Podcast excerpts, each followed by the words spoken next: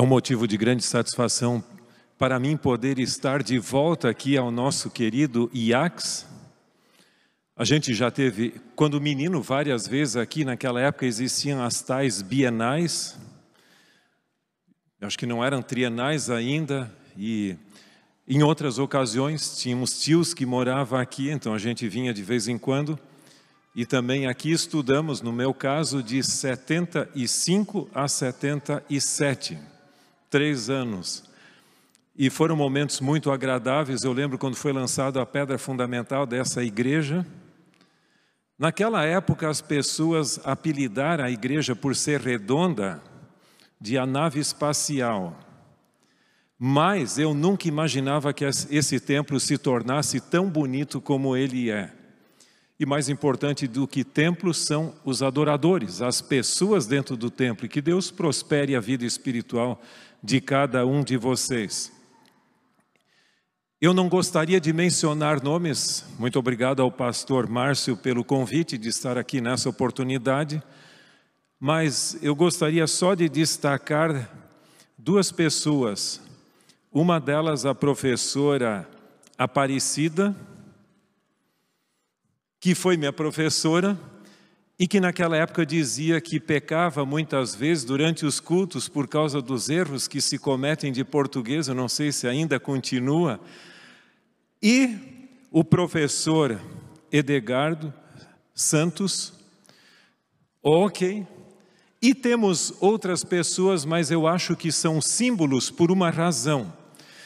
As pessoas com um pouco mais de experiência ou de anos vividos, teriam todas as escusas possíveis para não assistirem ao culto presencialmente, podiam ficar em casa acompanhando pela internet. Mas em realidade, o texto bíblico diz que nós não devemos negligenciar a comunhão com os crentes. Então, o seu lugar e o meu lugar seriam aqui. Agora, lógico, se você tem algum problema de saúde, por favor, né? Acho que há muitas razões, mas havendo oportunidade, nós não deveríamos negligenciar esse lugar. E que esse exemplo de pessoas que teriam a escusa de ficar em casa seja imitado por você e por mim também. Eu até estava fazendo um trocadilho ontem, dizendo assim que tem um texto bíblico que diz: Alegrei-me quando me disserem, vamos à casa do Senhor. E dá a impressão que para alguns esse texto deveria ser modernizado ou atualizado e dizer: Eu me entristeço quando vou à casa do Senhor. Isso nunca podia acontecer com você nem comigo. Mas que Deus possa nos ajudar nesses dias desafiadores nos quais estamos vivendo, que possamos manter nossa fé, nossa certeza e também a dimensão social da religião. Religião não se vive individualistamente, mas sim ah, em comunhão com os demais crentes. Eu gostaria de falar hoje com vocês um pouco sobre Deus e o nosso futuro, o seu futuro e o meu futuro. Conta-se uma antiga história de um cacique de uma tribo indígena que tinha a habilidade de prever o futuro dos índios. Então vinha alguém consultar esse cacique e o cacique então respondia: Veja, você tem isso, isso, você terá meio ano de vida. E quando chegava o, o término desse período, a pessoa morria. Depois chegava outro e dizia: Você tem só três meses, ou você tem quatro semanas, ou algo assim e as coisas aconteciam. E não porque ele tivesse a habilidade de prever o futuro, mas principalmente pela angústia que a pessoa passava a ter. Caramba, só falta uma semana. Para mim só falta, ah, sei lá, cinco dias, dois dias. E na angústia a pessoa não conseguia suportar a pressão. Ela morria em grande parte as pessoas por ansiedade. E com base nisso eu gostaria de lhe fazer duas perguntas. A primeira delas: quanto do nosso futuro compensa nós sabermos ou conhecermos? Quanto do futuro compensa conhecer?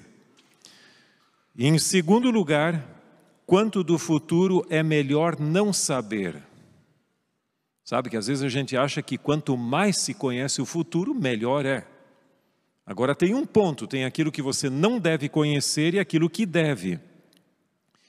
E nessa oportunidade eu gostaria de compartilhar com vocês três conceitos básicos que eu creio que é importante para a nossa vida sobre esse assunto em particular. Em primeiro lugar, eu gostaria de deixar bem claro que a presciência divina é absoluta e não causativa. E o que, que significa a presciência divina? Presciência é a habilidade que Deus tem de antever o futuro. Então, quando nós dizemos que a presciência de, de Deus é absoluta e não causativa, isso significa que Ele conhece completamente o futuro. Em outras palavras, não existe nenhuma dimensão do futuro que Deus não conheça antecipadamente mas isso não predetermina, ou seja, não estabelece a sua rota. Eu não sei se você já ouviu falar, mas tem uma teologia que se chama teologia do processo. E também tem uma versão de alguns que se chama também onisciência aberta. O que, que seria isso? Os advogados, os defensores dessa ideia, eles dizem o seguinte: Deus não sabe, eu estou aqui, se saindo daqui eu vou para o lado da direita ou da esquerda. Ele só sabe que eu posso ir para um lado. Se eu fosse pregador aqui tivesse o hábito de vir para esse lado, ele já saberia que talvez essa seria a possibilidade. Mas eu posso surpreendê-lo indo para o outro lado. Em outras palavras, Deus não conhece, segundo essa teoria, o futuro absolutamente, ele só conhece as possibilidades das criaturas livres. O que ele vai fazer, sim. Agora eu lhe perguntaria: é esse o tipo de Deus que nós aprendemos na Bíblia? Não. Isso é uma visão antropomórfica, ou seja, uma visão humana de Deus. Deus é aquilo que nós conhecemos e muito mais. Deus é muito mais do que a Bíblia revela. Por quê? Porque a, a Bíblia é a revelação de Deus verdadeira, fidedigna para a nossa condição como humanos. Mas nós nunca conheceremos Deus em sua plenitude, porque Ele é Deus, Ele é o Criador e nós somos criaturas. Se eu pudesse compreender plenamente a Deus, eu me tornaria um Deus. Não sei se você já ouviu esse pensamento que diz para entender um gênio, só outro gênio, né? Então, para entender plenamente a Deus, só outro Deus. Nós conhecemos de Deus o que ele se revela e que é necessário para nós conhecermos e amá-lo. Veja, há alguns textos muito importantes na Bíblia e eu gostaria só de mencioná-los e depois vamos ler um outro. Por exemplo, em Jó 37, 16. Jó 37, 16, a Bíblia diz que Deus é perfeito em conhecimento. Olha, então, em outras palavras, ele não tem um conhecimento distorcido, limitado ele tem um conhecimento absoluto que é perfeito. Isso é bonito a gente saber. 1 João, 1 João capítulo 3, verso 20, diz que Deus conhece todas as coisas.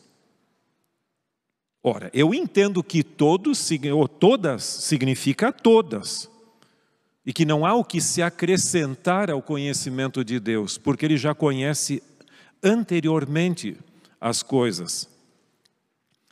E Isaías 46, 10, que é outro texto importante, diz: Deus, desde o princípio, anuncia o que deve acontecer. Esse texto não fala só o que Deus vai fazer na história, mas também fala o mal que ocorreria na história. E como eu conheço isso na Bíblia? Em primeiro lugar, você vai ver as profecias das ações livres na Bíblia. Por exemplo, a Bíblia já não anteviu a ação de Judas traindo a Cristo? Lógico, isso é uma ação livre, não do bem que Deus, eh, Deus faria, mas do mal que, que haveria de ser levado avante ou implementado por Judas. Nós temos também as visões proféticas. Sem entrar em muitos detalhes, você lembra que o Apocalipse, em dois capítulos, fala nos 144 mil. No capítulo 7, depois no capítulo 14 também. Os 144 mil. João diz que ele viu este grupo e era um grupo de, de, formado por pessoas que ainda não existiam em sua totalidade, pelo menos naquela época. Mas ele já contemplou. Porque para Deus o futuro está é acessível, assim como o passado, o futuro também é. Ele conhece todas as coisas. E você podia me perguntar por que que isso é importante? É importante por uma razão muito simples. Se Deus conhece todo, tudo que é conhecível, aquilo que vai acontecer, eu posso confiar nele porque ele não vai ser surpreendido. Você às vezes pode estar junto com uma pessoa, alguma coisa errada acontece e você fica surpreso porque nem aquela pessoa e nem eu imaginávamos que algo assim pudesse acontecer. Mas esse Deus que nós conhece, ele não está limitado ao tempo como nós estamos. Portanto, eu posso confiar plenamente nele. E se alguma coisa errada acontecer, aos nossos olhos, saiba que nada vai acontecer sem que ele permita. Em segundo lugar, em primeiro lugar, eu falei que a presença divina é absoluta e não causativa.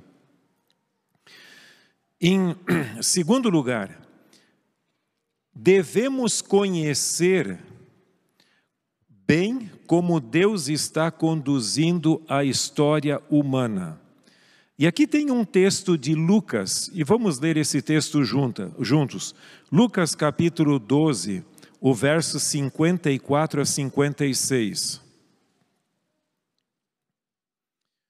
O Evangelho segundo Lucas, capítulo uh, eh, 12, os versos 54 a 56 dizem: Disse também às multidões: Quando vedes aparecer uma nuvem no poente, logo dizeis que vem chuva, e assim acontece. E quando vedes soprar o vento sul, dizeis que haverá calor, e assim acontece. Hipócritas, sabeis interpretar o aspecto da terra e do céu, e entretanto não sabeis discernir esta época? Nesse texto, Jesus está dizendo que os, os seus ouvintes eram melhores meteorologistas do que intérprete das profecias e dos sinais dos tempos. Tá bom, você conhece que pela configuração das nuvens, pela coloração, pelo vento e tudo, você sabe quando vai, vai chover, quando vai fazer calor, quando vai acontecer isso e aquilo, e assim por diante. E como vocês não conseguem discernir os sinais dos tempos? Eu lembro que uma vez, até num sermão, eu falei que nós temos hoje muitos adventistas pessilotérmicos. Você já já ouviu? Pessilotérmico é aquele que não tem noção clara de frio e calor, como o sapo, por exemplo. Dizem as pessoas, eu nunca fiz uma experiência assim, se você colocar um sapo numa água quente demais, ele salta fora se tiver oportunidade. Mas se você deixar dentro de uma água normal, agradável e for esquentando, ele não sai de lá e morre cozido. Então, nós temos muitos Muitos adventistas pessilotérmicos que estão vendo o que acontece no mundo e já se acostumaram. Eu creio que a configuração do mundo no qual nós estamos vivendo hoje, que é muito diferente. Sabe que é incrível? Por incrível que pareça, eu tenho literalmente, aliás, desculpe, eu viajava literalmente ao redor do mundo. Mas desde março do ano passado, nenhuma viagem a não ser visitar os filhos que moram no estado de São Paulo no final do ano passado e agora. Pelo menos eles deixam contato com a família, mas nada mais do que isso. O mundo mudou completamente. Do, muitas das epidemias que estão assolando a humanidade e outras coisas são apelos divinos para tentar nos despertar de nossa letargia espiritual e dessa apatia que parece que sobreviveu, sobreveio, desculpe, a muitas pessoas. E nós estamos vendo hoje uma polarização dentro da igreja. Pessoas dentro da igreja reclamando o tempo todo, frustradas, chateadas, querendo abandonar a fé, e outros vindo com todo o entusiasmo possível para tomar o lugar dessas pessoas.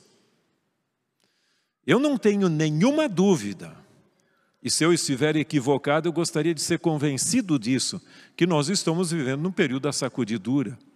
Porque se isto não é sacudidura, então por favor me diga o que é.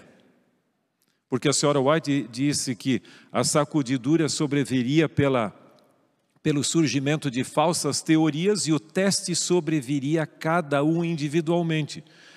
Nesse aparelho aqui eu tenho tudo o que eu preciso para minha salvação, muitas versões da Bíblia, o Espírito de Profecia, o nosso site no White, do White Estate, que tem mais de 130 e tantas línguas disponíveis, materiais de Ellen White, mas eu tenho tudo que eu preciso para minha salvação. E muitas pessoas vão e acessam a árvore da ciência do bem e do mal que está nesse aparelho que não, tá, não está mais geograficamente delimitada no jardim do Éden, mas se globalizou e popularizou e está dentro do meu bolso, dentro desse aparelho, e a fé se vai.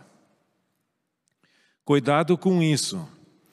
Nós temos, estamos vivendo hoje num período daquilo que se chama tecnicamente de febre apocalíptica.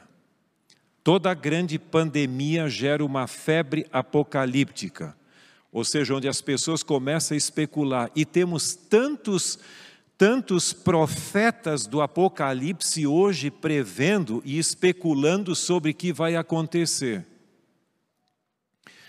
Cuidado com uma coisa. Para a pessoa ser famosa, eu costumo dizer, precisam de três coisas. Em primeiro lugar, você tem que ter uma aparência de honestidade. Não precisa ser, mas dá impressão.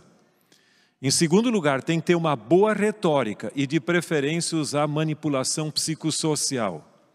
E, em terceiro lugar, dizer o que ninguém disse, dá a impressão que eu sou o dono do conhecimento e as pessoas se encantam. É Deus no céu e esse indivíduo na terra. Cuidado com isso. Eu lembro que quando o Dr. Wilson Andrew White veio da América para o NASP, pelo menos eu não estava lá, mas me falaram, perguntaram, e aí, doutor Andrew White, quais são as grandes novidades que você tem a pregar para nós? Ele disse, eu não tenho novidade nenhuma. Eu vim aqui pregar a velha e feliz história e esse é o ponto, é disso que nós precisamos, de gente alicerçada na palavra de Deus e que conhece melhor a palavra de Deus do que as especulações humanas, onde você vira um profeta por sua conta. O Dr. Gerhard Hasel, que foi diretor do, de, dos programas doutorais da Universidade Andrews, escreveu uma vez assim: a respeito de profecias não cumpridas, existe sempre o risco do intérprete especular e sutilmente se tornar um profeta por si mesmo. Sabe que eu posso me tornar um falso profeta, não só predizendo o futuro, mas acrescentando significados artificiais ao texto bíblico e distorcendo a palavra de Deus. Bom, nós já falamos um pouco que Deus conhece completamente o futuro. e que devemos conhecer como Deus está conduzindo a história. E a mim, como eu costumo dizer, eu não tenho muito interesse o que, que o jornal disse hoje ou deixou de dizer, e se isso aqui, porque algumas pessoas pegam a notícia e dizem, pronto, agora é o fim do mundo, agora já vem a lei dominical.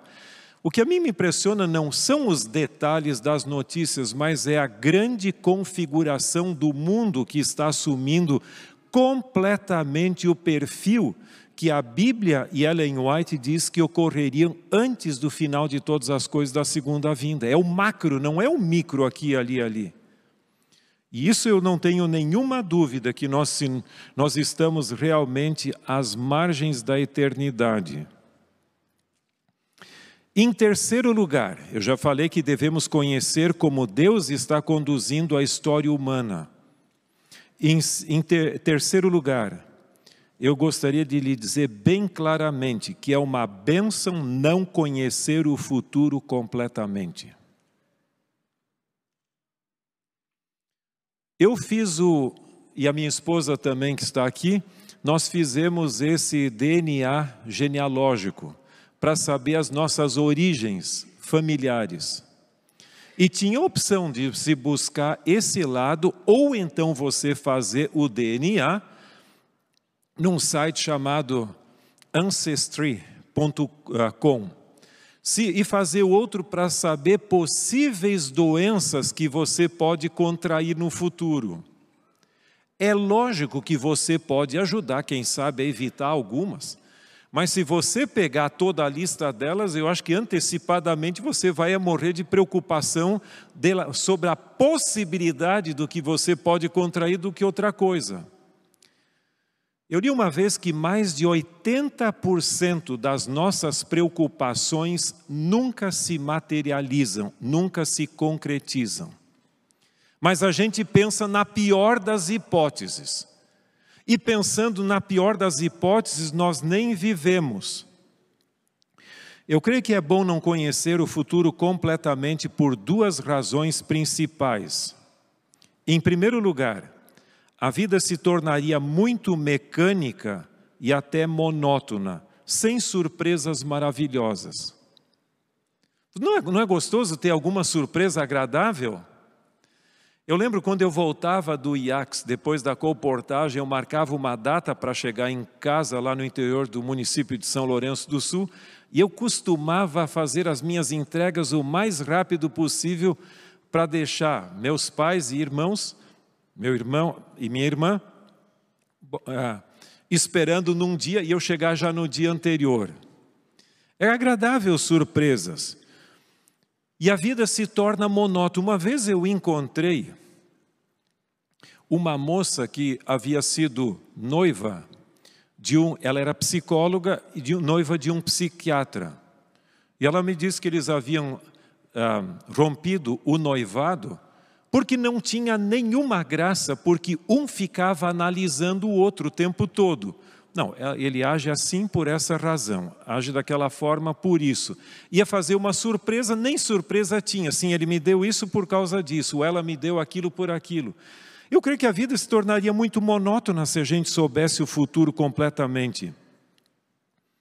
Em segundo lugar, nós nos tornaríamos excessivamente preocupados a respeito dos problemas e calamidades. Se alguém me dissesse há três anos no passado de que o mundo sofreria essa calamidade, eu diria: você é doido. Nunca imaginamos. E minha esposa e eu, nós tivemos na China, em novembro do, do, do, de 2019, e nós havíamos ouvido falar de alguma coisa, mas não imaginávamos que lá a coisa estava fervilhando já. Então temos que cuidar um pouco. Deus é suficientemente sábio. Há calamidades, desastres, talvez problemas que você enfrentou, da perda de uma pessoa bem próxima de você, e que você pôde ser feliz com aquela pessoa até o final tendo uma surpresa. Agora, se você já soubesse ante, antecipadamente, até o relacionamento se desgastaria completamente. É, você não tem muito tempo de vida. Puxa vida, como é que pode que isso vai acontecer? Não. Deus sabe. Nesse sentido, como se diz em inglês, ignorance is bliss, ou seja, a ignorância é um fator de felicidade. E realmente, tinha um professor chamado Pedro Apolinário que repetia essa declaração: a ignorância é fator de felicidade. Eu não sei o problema e sou feliz. E nesse, nesta linha, eu gostaria só de convidar você a abrir um texto ainda que eu creio que é muito importante para a nossa reflexão, e ele está em Mateus, o Evangelho segundo Mateus, capítulo 6. E é um verso bem conhecido, mas que deve ser praticado e não só lido. Mateus 6, verso 34. Lembra que isso é o sermão do monte.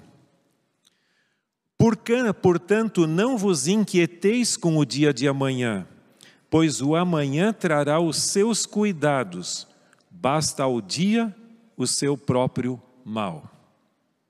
Não vos inquieteis com o dia de amanhã.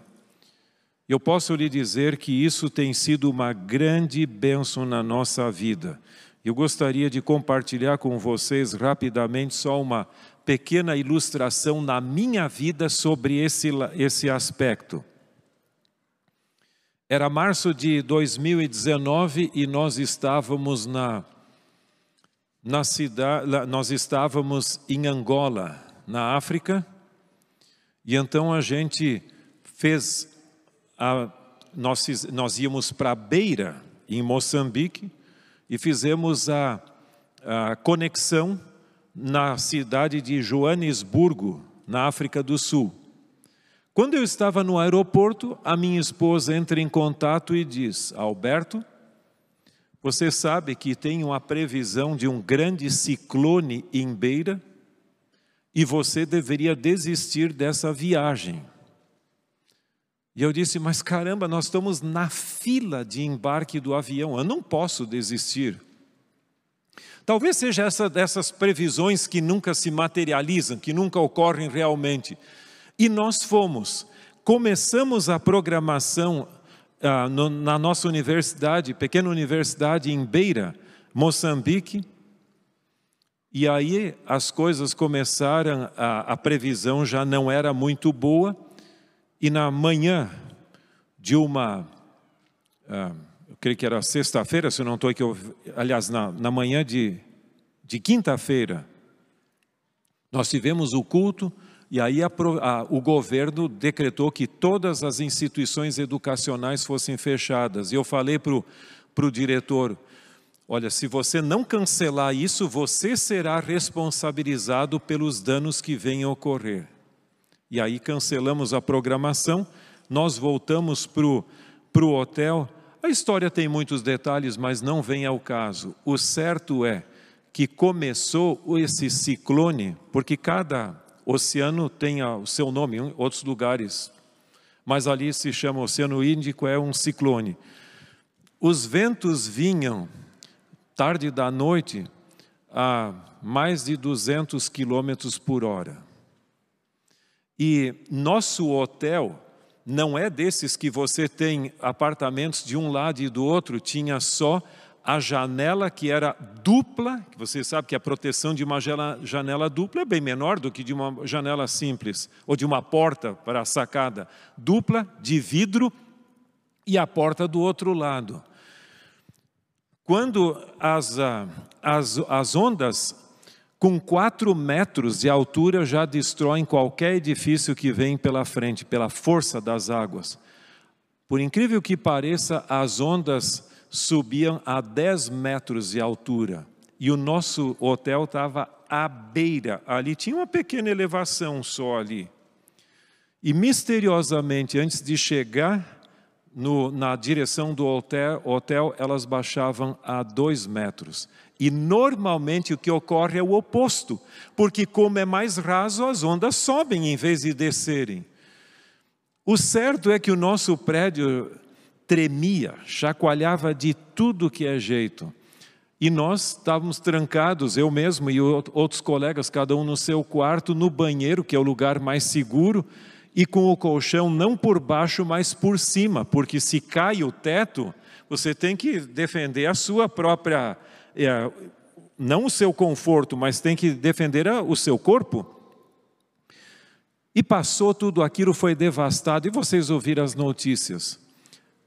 E eu não quero mais entrar em detalhes, mas só perguntar, eu muitas vezes me perguntei por que, que Deus permitiu que a gente fosse. Ele podia, de uma forma ou outra, ter cancelado um voo, alguma coisa que a gente acabasse não indo lá. Mas nós chegamos à conclusão que Deus não apenas nos protegeu, mas permitiu que a gente tivesse lá e eu fiz até um cultozinho pequeno com as pessoas na universidade, depois trazendo uma palavra de consolo a eles naquela situação tão desesperadora. Em outras palavras, estávamos com eles. E eu aprendi três lições que eu gostaria de mencionar para vocês antes da nossa conclusão. Em primeiro lugar, daquela experiência eu posso dizer que não há como duvidar do cuidado de Deus. Muita coisa aconteceu ali de forma sobrenatural e miraculosa, até mesmo a nossa cidade, porque o aeroporto estava fechado, não tinha energia elétrica, não tinha nada.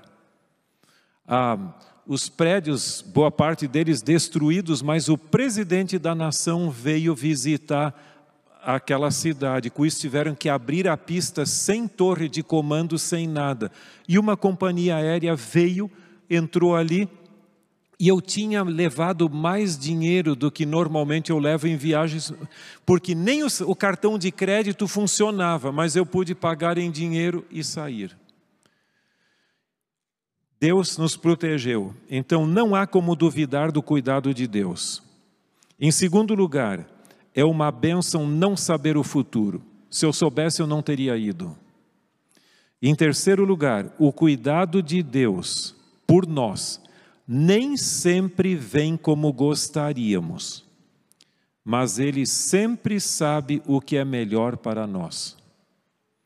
A tal ponto que no livro A Ciência do Bom Viver e também no Desejado de Todas as Nações, a senhora White diz: se nós pudéssemos divisar ou ver o fim desde o princípio e o bem que disso resultará, mais ou menos assim, nós escolheríamos ser guiados da mesma maneira como Deus nos guiou.